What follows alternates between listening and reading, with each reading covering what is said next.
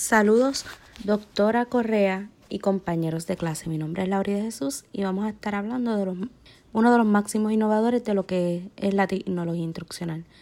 La tecnología educativa como tal se desarrolla en la década de los 50, esto ante la necesidad de nuevos intereses por enseñar de manera eficiente y efectiva. Al pasar de los años y de la constante evolución en la sociedad, hubo un aceleramiento en lo que es el desarrollo de los medios de comunicación en los últimos años. Johann Friedrich Herbert es un filósofo y pedagogo alemán. Este aportó en lo que es la definición de la psicología en la educación e hizo importantes investigaciones dentro del el ámbito educativo. Entre ellos habló de la psicometría. Este planteó por primera vez la posibilidad de un planteamiento de problema en lo que es la educación a nivel científico. Herbert fue promotor de la pedagogía científica.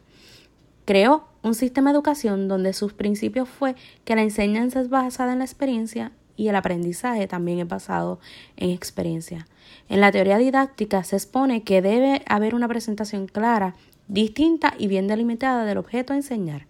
El método consiste en utilizar lo aprendido y establecer conexión con la práctica, en todas las formas posibles, en las elaboraciones originales, resolución de problemas, etc. Herbert dice que el maestro debe poseer carisma y personalidad para generar interés en el aprendizaje, ya que esto confirma una pieza esencial en la propuesta pedagógica de Herbert. En mi práctica eh, personal, el maestro debe ser una persona carismática que logre llevar al estudiante de manera creativa el conocimiento.